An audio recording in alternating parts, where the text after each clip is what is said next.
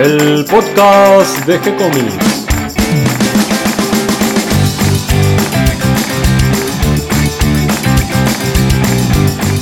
Muy bienvenidos a un nuevo episodio de G-Comics, el podcast donde hablamos de todas las técnicas necesarias para realizar un cómic, cómo dibujar un manga y todo el conocimiento requerido para dibujar esa historieta que tenemos dando vuelta en la cabeza. Mi nombre es Gonzalo García y mi intención y la de todos los que hacemos G-Comics es colaborar con aquellos que estén interesados en avanzar, en progresar, en mejorar en su formación como dibujante de cómics. Y hoy completando otra semana más, me acompaña Catalina García. ¿Cómo estás, Cata? Muy bien, disfrutando los días de fresco que nos están tocando en Buenos Aires. Sí, linda época, ¿no? Nos tocó un verano con algunos días de mucho calor, pero más bien un poquito más fresco que lo habitual. Estamos ya con las primeras cosechas de higos en casa, ¿no? que vinieron grandes este año. Sí, y morrones. Y mientras estamos grabando, estamos calentando el agua para el mate que nos vamos a tomar dentro de un ratito. Hoy tenemos una entrevista muy interesante que vamos a realizar con Claudio Andaur, que es el dibujante de La Reina de la Nigromancia, la serie que estamos compartiendo en nuestro sitio web. Escrita por Claudio Díaz, que es el autor de Relatos de Terra Incógnita, donde está el cuento que hizo después de la historieta. Sí, él nos contó en un reportaje anterior cómo fue todo, toda esta historia de la generación de, del libro de Terra Incógnita y que terminó en esta versión en historieta que dibuja Claudio Andaur. Así que bueno, vamos a conversar un poquito de cómo la realizó y nos vamos a encontrar con algunas sorpresas. Mientras tanto, recordemos que tenemos un Patreon para aquellos que quieran colaborar y como noticia, esta semana llegamos a los mil me gusta en Facebook, así que muchas gracias a todos los que nos acompañan no solo con la lectura o escuchando los podcasts, sino también aportando sus ideas, comentarios y muchas veces eh, correcciones a las macanas que nos mandamos en, algunos textos o en algunos datos. Y eso es lo interesante, esta idea y vuelta que nos ayuda a mejorar la información, a mejorar los conocimientos y a seguir compartiendo más de todo esto que hacemos.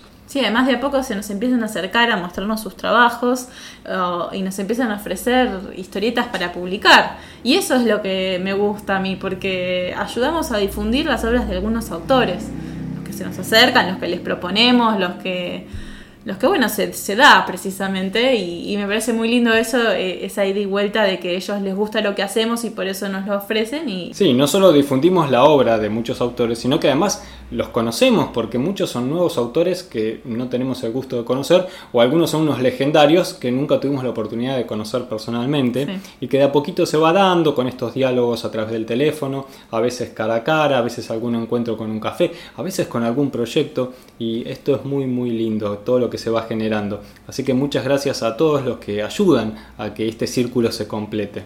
Y para completar justamente este círculo, eh, estamos organizando la primer meetup del 2019. Volvimos al ataque con, con, nuestros encuentros para desvirtualizarnos y vernos en un café a charlar precisamente de lo que estamos haciendo, de historieta, de dibujo y también de la trayectoria de cada invitado especial que esta, esta vez la vamos a tener a Paula Andrade, que no solo es dibujante, sino que también tiene una editorial que se llama Gutter Glitter. Así que no solo le vamos a preguntar de dibujo, sino que además también vamos a poder sacarnos dudas sobre cuestiones de cómo editar un libro, cómo contactar un editor, eh, cuál es la mirada de un editor, porque ella no solo tiene la mirada del dibujante, sino también la del editor. Y, eh, también cómo presentar obras podría ser.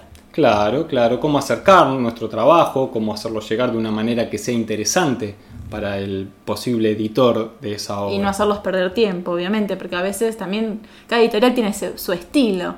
Y seguramente también le vamos a preguntar algunas cuestiones de la realidad del mercado de hoy en día de la historieta en Argentina. Y como última novedad, tenemos una nueva historieta este mes, como todos los meses venimos cumpliendo, y vamos a tener un nuevo, un nuevo cómic de Henry Santana, que se llama August la chica fantasía, una historia de su autoría que bueno, cuando subamos la entrevista con Henry nos va a contar un poquito más de qué trata. A Henry lo tuvimos de invitado especial en una de las meetups, así que nos contó un poco de, su trayectoria, de cómo se formó, cómo entró a este mundo de la historieta, comenzando en aquellos tiempos con Meglia, antes de Cyber Six. Es una historia muy interesante que pueden escuchar si buscan en los podcasts el, el meetup que no me acuerdo qué número era ahora, en el que tuvimos de invitado a Henry Santana. ¿Y hay algún evento que esté interesante para este fin de semana? De los que encontré, que hace la escuela de Cristian Mallea, la de Zona Oeste, Eugenio Sopi se llama la escuela, eh, sobre van a hacer una visita al botánico a dibujar, muy linda. Dibujo Son en vivo. safaris de dibujo. Una buena manera de aprender a dibujar vegetación, en los ambientes naturales, ahí hay agua, hay peces, hay flores, sobre todo árboles, hay que aprender a dibujar árboles y plantas, es una manera excelente de aprender a dibujar. Estuve viendo algunos libros eh, de esos que a mí me gustan de dibujo antiguos y noté que muchos eh, de estos cursos básicos de dibujo del siglo XIX comenzaban haciéndote dibujar hojas, ramas, plantas, como que es una muy buena manera de llegar a la línea, a la luz y la sombra, a las formas orgánicas, una muy buena manera sin abordar de entrada cosas tan dificultosas como eh, la figura humana o la perspectiva, es una forma de a través de la naturaleza ir llegando por la observación de lo natural a un dibujo propio. En Bellas Artes a mí también me acuerdo que me hacían dibujar, sentarme en el jardín de la escuela a dibujar naturaleza.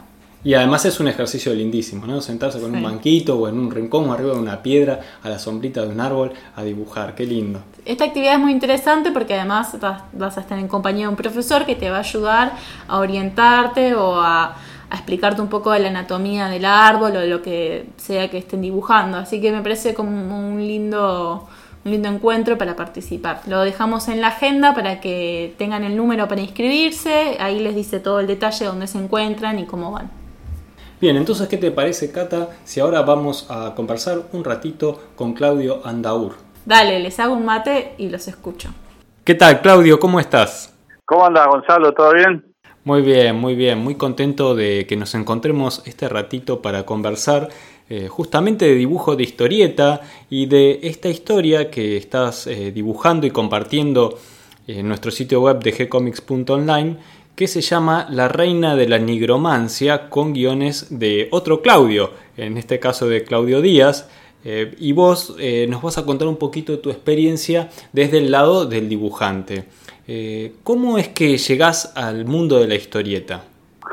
Mira, este, yo siempre estuve dibujando historietas y cosas desde chiquito, ¿no?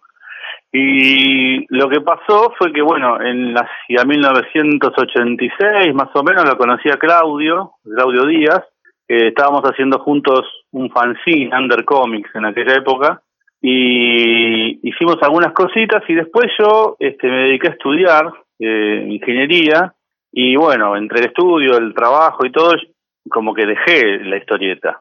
La dejé unos cuantos años.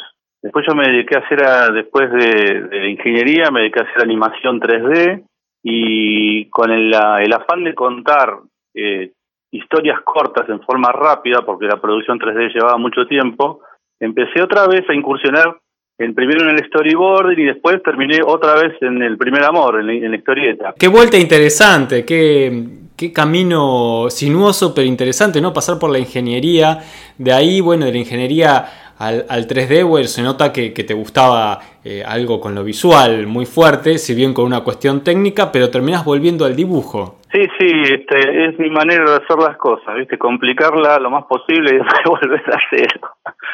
sí, efectivamente, di una vuelta larga. Este, y con la historieta, cuando estaban volviendo a la historieta, me lo vuelvo a encontrar a Claudio, cosas de la vida, y este, y nada, y le pregunté si tenía algún guion, y bueno, yo había, justo él estaba presentando el libro Relatos de Terra Incógnita, este y lo leo el libro y después con un asado, un asado posterior le digo che la verdad que me gustaría dibujar alguna alguna aventura de estas de tus tres este eh, mercenarios en esta tierra tan rara y, ver qué sale también por un desafío personal de dibujar una historieta larga después de mucho tiempo de no dibujar historieta Vos sabés que me pasó lo mismo al leer el, libro de Claudio, también sus cuentos, que mm, son muy visuales y que dan ganas de dibujarlos. Y, y le comento, che, estaría bueno hacer una versión en historieta. Y me dice, bueno, sabés que ya hay algo dibujado. Bueno, y ahí es que termino conociendo tus dibujos. Mirá, claro, y no, sos, y no somos los dos únicos. Eh, yo he visto también este algunas eh, tiras que había dibujado él, este, él no, otro dibujante, habían hecho este, unas tiras previas de otra aventura, me las mostró este, y la verdad que somos varios los que estamos fascinados con Terra Incógnita. Sí, incluso el libro tiene ilustraciones de Kike Alcatena. Nada menos, nada menos. Te digo que eso fue un poco apabullante para mí, porque cuando empecé a hacer este eh, la historieta y veo las ilustraciones, y bueno, me tocaba ilustrar cosas que ya había ilustrado Quique. Entonces, te sentías con cierta presión. Eh, sí, sí, claro, ¿qué te parece? ¿Viste? Entonces, este, fue un poquito, un poquito preocupante, pero bueno, y ahí salieron las cosas. ¿Cómo te resultó esto de trabajar eh, con un guion? Eh, si bien vos ya tenías la experiencia de, los fanzines, eh, no sé si en tu caso hacías tus propias historias y si este es la ocasión en la que por primera vez dibujás a partir de un guion escrito por un escritor. ¿Y cómo es tu experiencia de trabajar eh, de esta manera que es la manera profesional en la que muchísimos dibujantes trabajamos, que es a partir de un guion que recibimos. Eh, mira, yo este, casi siempre eh, trabajé, he trabajado con guiones ajenos. Eh, entonces tenía ya con, como la costumbre de leer el guion, ¿no? con todo el, formato donde te cuentan la escena, los diálogos, los personajes. Y este y luego por mi experiencia en, en, cine de animación te pasa algo muy parecido. Los guiones, este, si bien el formato no es exactamente el mismo, eh, habituarse a la lectura de guiones de cine es muy similar a, los guiones de historieta. Así que venía con un con un entrenamiento y no, no me resultó este, demasiado complejo. Más que la, la forma en que escribe Claudio, los guiones es bastante llevadero, digamos, él te lo hace fácil. Y por ahí lo que, lo que sí pasó fue que surgían ideas nuevas, por ahí yo este leía y le planteaba a él, che, y si esto lo planteamos así o así para explotar mejor tal escena o tal cosa. Y por suerte me tocó, este, como coequiper, una persona muy receptiva, este, muy, muy amigable con los cambios, entonces no, no tuvimos ningún, ningún percance, porque podría haber sido otro caso, ¿viste? Y nada, la, la verdad me resultó muy, muy cómodo calcularlo. No sé si más o menos esto te contesta.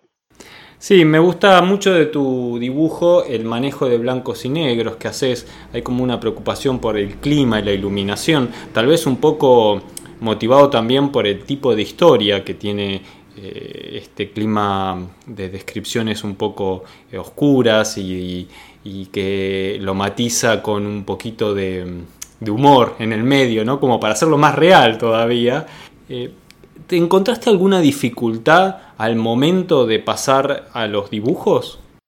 Mira, este, sí, a mí me gusta mucho el tema de los climas, la luz, eh, manejar las, los claroscuros y siempre estoy investigando en esa área.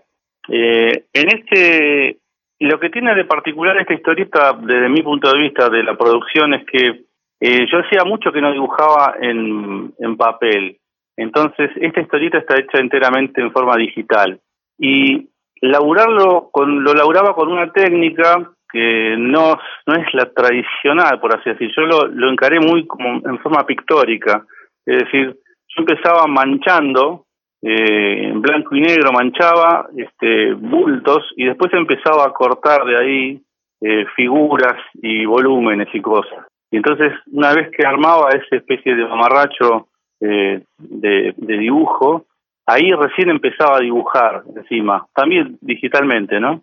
Y con ese con esa técnica empecé a encontrar esos esos claroscuros, esas esas luces, esos eh, lugares sombríos, eh, manchando y borrando. Eh, no sé si, si, si, me explico, pero fue, fue un enfoque más bien pictórico. Es como si hubiera, si hubiera estado tirando pinceladas todo el tiempo más que dibujando y delineando las figuras. Recién, recién en una etapa de, de, pulido posterior, donde ya ahí me, preocupé más por la figura humana y esas cosas, ahí sí empecé a, a dibujar en papel, escanear y llevar de vuelta a lo digital, pero en, revisiones posteriores. La primera versión fue como hachazos en blanco y negro, una, cosa así.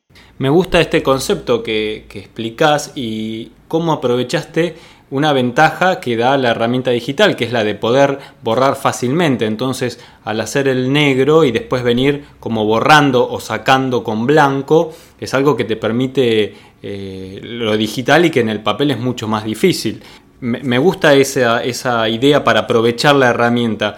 ¿Qué, qué, qué programas usaste específicamente? ¿Qué herramientas digitales utilizás para trabajar? Bueno, yo desde hace muchos años soy militante del software libre. Entonces yo... Eh, Vamos, acá hay otro, ¿eh? Acá hay otro ah, que está de tu lado. sí, sí, sí. Yo, yo todo Linux y software libre. Ahí va, ahí va. Este, y entonces yo siempre trabajé esto con, con GIMP. Sí. Eh, vos lo conocerás, por ahí alguno no lo conoce, pero es un, editor eh, 2D bastante eh, versátil. Es algo similar a un Photoshop, si bien no tiene por ahí la, grado de complejidad del Photoshop, pero funciona, yo lo, siempre lo uso como reemplazo, la verdad que no tengo mucho problema con eso. Y entonces sí, usé mm, prácticamente exclusivamente GIMP en, esta historieta. No, no uso otra cosa. GIMP, por otro lado, es el GIMP, para los que no lo conocen, es un programa que es multiplataforma, es decir, lo puedes usar tanto en Linux, que es como yo lo usé nativamente, o en Mac o en Windows. Lo, es muy fácil de instalar y no te ocupa nada, ni tiene eh, pop-ups, ni costo alguno, ni, ni, nadie te va a pedir que pongas una licencia, ni se te vence, ni ninguna de esas cosas que, sufren los este, usuarios de Windows. Así que lo recomiendo eh, totalmente. Sí, sí, es una herramienta muy potente que tiene algunas limitaciones, pero que es muy valiosa para utilizar y es la primera vez que veo una historieta hecha digitalmente en, en el GIMP, así que eh, bueno, me parece doblemente interesante desde mi parte eh, técnica, digamos, de, programación y esas cosas. Eh, te voy a hacer otra pregunta también por ese lado. estuve incursionando en otro programa que apareció hace poco tiempo que se llama Krita, no sé si lo pudiste explorar un poquito. Es, es otra alternativa al Photoshop.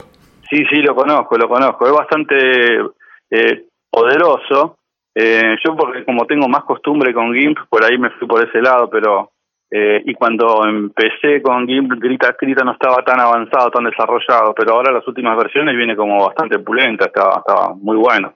Y para dibujar, ¿qué usas? ¿Una tableta? ¿Usas eh, alguna pantalla que te permita dibujar directamente sobre la pantalla? No, no, mira, sí, uso un, un, un equipamiento bastante rudimentario, es una vieja tableta Wacom que tengo este, que le vengo peleando desde hace un montón de tiempo. Eh, me resulta más cómodo eso que... No, la verdad que no he tenido posibilidad de probar eh, de estas pantallas como la Cintiq, estos equipos que podés directamente dibujar en la pantalla. Tengo la sensación de que me resultarían incómodas porque eh, el tema del calor y estar en contacto con una superficie que me imagino que no debe ser totalmente fría, no sé, tengo mis, mis preconceptos. Tendría que probarla un día y ver qué onda. Y financiármela porque son un poquito caras también. Sí, eh, son muy caras. Eh, como todo requiere un proceso de acostumbramiento, pero creo que en tu caso te resultaría muy fácil porque si, si logras hacer lo que haces eh, dibujando sobre una tableta, me imagino el potencial que encontrarías dibujando directamente sobre la pantalla como si fuera un papel. Eh, creo que en el caso tuyo realmente valdría la pena que hagas eh, la prueba y también eh, en ese caso podrías ver el iPad Pro que, mm, que, creo que todavía da un pasito más en esto de acercarse mm, a la forma de dibujar en digital pero parecido al papel. Creo que las herramientas van avanzando y en algún momento tal vez sea más fácil para los que venimos desde lo analógico acostumbrarnos a lo digital. Creo que en tu caso ya, ya tenés muchos pasos dados y, me imagino también que debes ser un experto en Blender. Sí, ahora que lo, que lo mencionás, sí. De, hecho, yo fui uno de los pioneros en traer Blender a la Argentina y en promocionar el uso. Eh, porque yo trabajé eh, en, en animación 3D con Blender y hicimos el primer largometraje de animación con Blender, lo hicimos en un estudio que yo formaba parte, aquí en Argentina. Así que sí, vengo con, con bastante experiencia con Blender. De hecho, colaboré con la Blender Foundation desarrollando software también y enseñando, dando cursos, talleres. he dado conferencias en varias partes del mundo con, con ese tema de Blender. Así que sí tengo, tengo un recorrido hecho en Blender también. Contemos para los que no saben que el Blender es un programa para trabajar en 3D, eh, que se pueden hacer eh, animaciones, edición en video, un montón de cosas, una herramienta muy muy potente porque incluso hasta se puede programar el mismo programa para que realice funciones nuevas y que también está dentro de este movimiento del software libre y que se puede bajar gratuitamente y que es multiplataforma. ¿Hiciste algún experimento de combinar el potencial del 3D del Blender con tu dibujo en 2D en digital? Sí, sí, hice, hice varios experimentos de ese estilo. Ahora, eh, ahora que mencionás a Blender y las, y las capacidades que tiene, eh, recientemente, digamos en este último año, eh, se han incorporado muchas herramientas para animación 2D dentro de Blender. Así que también podés este, hacer animación 2D dibujando frame a frame eh, y, e, combinarlo con escenarios 3D y luego componer todo, agregar efectos. Como Blender tiene, bueno, vos lo conoces bien, eh, Blender tiene también un, sistema de composición digital al estilo de un After Effects. Este, entonces uno puede agregar también este, nodos que transformen la imagen 3D, lo que uno genera o los dibujos que uno incorpora. Es decir, que puedes hacer una ensalada bastante interesante de técnicas con, con 3D y animación 2D y dibujos, texturas propias, en fin, puedes hacer un, lindo, una linda ensalada.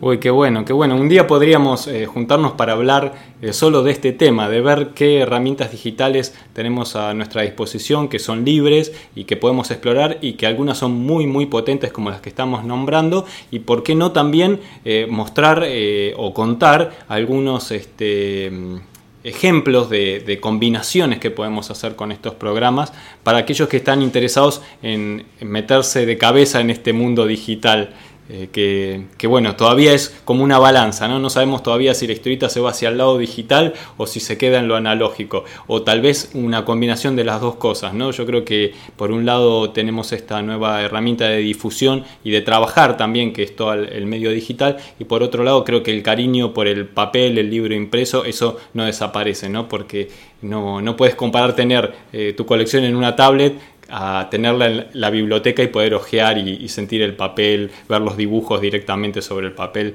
como estamos acostumbrados. Es verdad que todo eso va cambiando, pero no sé en tu caso cómo, cómo lo sentís, pero yo creo que son dos mundos que se relacionan y no que uno eh, pesa sobre el otro. Totalmente de acuerdo con lo que estás diciendo. Eh, de hecho, es algo que yo siempre sostengo cuando, cuando doy charlas o talleres de herramientas digitales suelo mezclar cosas analógicas, pinceles, pinturas, porque para mí son herramientas eh, que se agregan al repertorio de herramientas que uno tiene, no que las reemplazan. Es decir, es lo mismo que cuando, me imagino yo, en, los tiempos antiguos, inventó el óleo y la gente estaba acostumbrada a pintar con sea, acuarelas este, o lo que sea. Bueno, sí, no es que una cosa reemplazó a la otra, sino se fueron sumando herramientas y uno tuvo que ir aprendiendo técnicas nuevas para mezclar todo, para expresarse mejor. Yo creo que el 3D, el 2D y todo lo que es digital eh, es algo que vino para sumar, no para reemplazar, y viceversa, es decir, tampoco podemos irnos todo a lo, a lo analógico e ignorar eh, como si no existiese eh, toda esta revolución digital en las herramientas, ¿no? ¿Y cómo ves lo de publicar historietas en formato digital? Un poco lo que estamos haciendo con la reina de la nigromancia al publicarlo, en este caso de manera gratuita para aquel que quiera leerlo en un sitio web. Mira, por un lado me parece genial porque eh, evidentemente usando las redes se logra una difusión, un alcance mucho mayor de lo que normalmente se puede conseguir con un par de centenas de copias impresas de, un, de, una historieta. Eh, y por otro lado, en, en, contra de esto, podría decir que es muchísimo más cómodo leer una historieta en papel que leerla en la pantalla. Eh, es decir, que existen esas ventajas y desventajas, ¿no? Este, por un lado, estaría buenísimo que el papel pudiera llegar tan lejos y tan rápido como llega la, una red, la, el medio digital, y por otro lado estaría bueno que se inventaran este, o desarrollaran elementos digitales que hagan tan fácil la lectura o tan disfrutable la lectura este, eh, del, del, del, material como, como es el soporte de papel, ¿no? Tan tradicional. Eh, es decir que, no sé, me quedo en, la media agua, digamos. Los, los, dos, los dos sistemas tienen sus pros y sus contras, ¿no? Bien, y a un dibujante que está comenzando y que está en la duda de si volcarse eh, para el lado digital, si seguir por los métodos tradicionales, ¿qué consejo le darías? Mira, eh, no, no soy mucho de dar consejos, pero te puedo contar lo que me pasó a mí. Yo, a ver, claro, contanos tu experiencia, que siempre sirve. Yo al principio era todo lápiz, lápiz y papel. Y después durante mucho tiempo eh, fue solo digital. Eh, ¿Qué pasa con eso?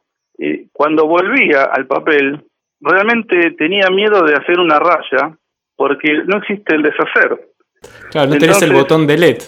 Exacto, no tengo el undo, no tengo el control Z.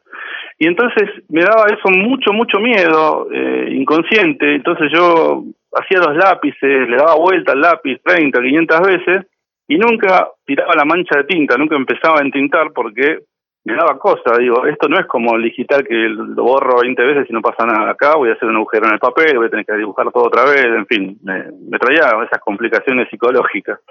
Entonces, eh, el que me quitó este miedo fue Quique, Quique Alcatena, que hice un, estudio con él hace un año y medio, y, él me mostraba sus originales y me decía, hay que borrar, hay que borrar, o sea, hay que poner este eh, liquid paper, se pone liquid paper y, no pasa nada, y seguimos adelante. O, Entonces me empezó a quitar el miedo. Entonces yo lo que le diría a alguien que está eh, en este en este trámite de empezar con un método, con un medio, con el otro, es que dibuje en papel, que dibuje en papel porque eh, le va a dar la seguridad de, dibujar, le va a dar una prolijidad, le va a dar una técnica que eh, ya está dada en el, en, el, en el medio digital, no la necesitas, digamos, pero en el papel sí, y está buenísimo poder desarrollarla y, y pulir esa, esa habilidad.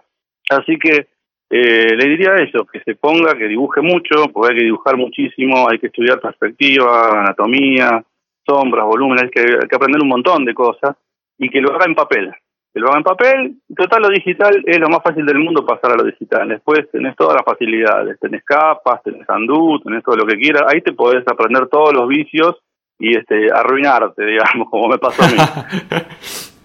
Está bien, me parece un muy buen consejo. Me, me, gusta esto de manejar bien primero el oficio tradicional y después seguir sumando herramientas, que es un poquito como habíamos iniciado la charla diciendo que en realidad lo digital son nuevas herramientas, son más herramientas que tenemos a nuestra disposición, así como tenemos los pinceles, tenemos la tinta, tenemos los diferentes tipos de papeles y de durezas de mina, también tenemos los diferentes formatos de pantalla, las distintas técnicas para trabajar, los distintos programas y dentro de los programas las, distintas variantes de, de pinceles, combinaciones, 3D, todo lo que se nos ocurra. Eh, me parece que es un, muy buen consejo manejar bien bien la técnica tradicional desde un comienzo, que eso nos da una base sólida. Me, gusta tu, tu planteo. Sí, este, genial, sí, sí, porque aparte eh, se aprende se aprende mucho, se aprende a, a, mirar y a observar y a valorar, ¿no? Porque a veces también nos pasa que uno ve los cómics, las historietas hechas y no se da cuenta del trabajo arduo y las horas, las horas que pasó una persona para llegar a ese nivel de, de, calidad o terminación del trabajo, ¿no? Este, así que básicamente hay que sentarse y dibujar, y dibujar mucho. Claudio, te agradezco este ratito que nos compartiste de toda tu experiencia, de tus consejos y de también tu visión más amplia que te permitió esas esas vueltas que diste para volver al dibujo, ¿no? Tus conocimientos de ingeniería y de, animación 3D, todo eso te ha enriquecido y ha aportado a, tu dibujo, a tu manera de contar. Eh, invitamos a todos los que están oyendo a que conozcan tu trabajo, leyendo La Reina de la Nigromancia en el sitio web. Y me encantaría también que en algún momento nos volvamos a encontrar para conversar un poquito más de, de todo esto que vos sabes tanto que es eh, del mundo digital, de las herramientas libres que están a disposición, disposición de los artistas para que, para que todos sigamos aprovechando y aprendiendo y enriqueciendo esta ida y vuelta eh, que, nos da la historieta. ¿no? Eh, te quiero agradecer muchísimo y sobre todo agradecerte por compartir tu trabajo y tu tiempo con nosotros. No, Gonzalo, al contrario, les agradezco yo y este, cuando quieran, cuando quieran, este, eh, hacemos alguna reunión, charlamos sobre todas las técnicas y cosas que quieran. Eh, yo humildemente pueda aportar este, un granito de arena. Vamos a sumar eh, al texto que acompaña esta conversación un poquito una reseña de, tu historia y vamos a agregar ahí también eh, tus redes sociales, eh, todas las posibilidades de contacto que tenga la gente con tu trabajo y con vos directamente. Encantado, perfecto. Así que bueno, nuevamente te agradezco y hasta una próxima vez. claro que sí, cuando quieras. Muchísimas gracias. Un abrazo para todos. Hasta aquí llega el episodio de hoy. Espero que toda esta información les resulte útil y les resulte también interesante, tanto como a mí, que me gustó muchísimo hablar con Claudio Andaur porque descubrí algunas cuestiones del dibujo digital. ¿No da clases de, de GIMP y de Krita o esos programas abiertos para dibujar? Sé que da algunos cursos, así que les vamos a, a pedir los detalles y los vamos a agregar en la nota que acompaña al podcast. Le vamos a dar también la bienvenida a todos los que se sumaron al episodio del día de hoy y gracias a los que nos acompañan siempre y comparten en sus redes sociales y ayudan a que cada vez seamos más. Recuerden que pueden escucharnos en iTunes y en iVoox y que si les gustó el programa nos pueden dar un me gusta, escribirnos una reseña o acercarnos sus sugerencias y propuestas a través del mail que van a encontrar en el sitio web de gcomics.online, donde también tenemos más historietas, mangas, cómics que compartimos con todos ustedes, como por ejemplo La Reina de la Nigromancia, con quien estuvimos hablando, el, dibujante de esta serie. Tenemos Los Condenados de Hawk, animal urbano dibujado por Edu Molina, con guiones de Guillermo Grillo y Tato Dabat. Tenemos D&D y Bronx de Alberto Saichan, el gran maestro. Tenemos una historia cortita de Sole Otero, Cables, tenemos la serie Down de Feli White, tenemos Alma Riquelme y Lo Guacho. Que ya está llegando a su fin.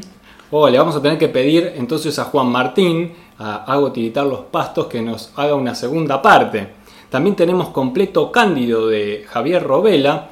También tenemos el primer episodio completo de Spectrum Warriors de Hernán González, Enio Ayona, con guiones de Marcos Lurashi y Emiliano Urich. También para completar tenemos el vigía de Nico Urich, que de a poquito, de a poquito va llegando al final del primer episodio, y el sonido de la noche que se quedó durmiendo por unos días de Ushiro Nana. Y al final, al final de todo, tenemos Nodo de Ariela Mestoy y quienes habla Gonzalo García, el primer episodio completo y muy avanzado el segundo que pronto vamos a publicar. Vamos, queremos leer más de Nodo tenemos de todos los géneros, ¿viste? Unas más de terror, unas más de acción, unas más de, de, rock, otras románticas, otras de humor. Pero seguro que nos faltan muchas más, así que si ustedes tienen alguna propuesta, nos quieren hacer llegar sus ideas en forma de guion o historietas dibujadas que les gustaría que publiquemos, nos las pueden eh, hacer llegar a través del mail o a través del Facebook por supuesto que siempre les vamos a responder con alegría y continuaremos publicando nuevos episodios. Muchas gracias a todos, gracias Cata y hasta la próxima. Gracias a todos.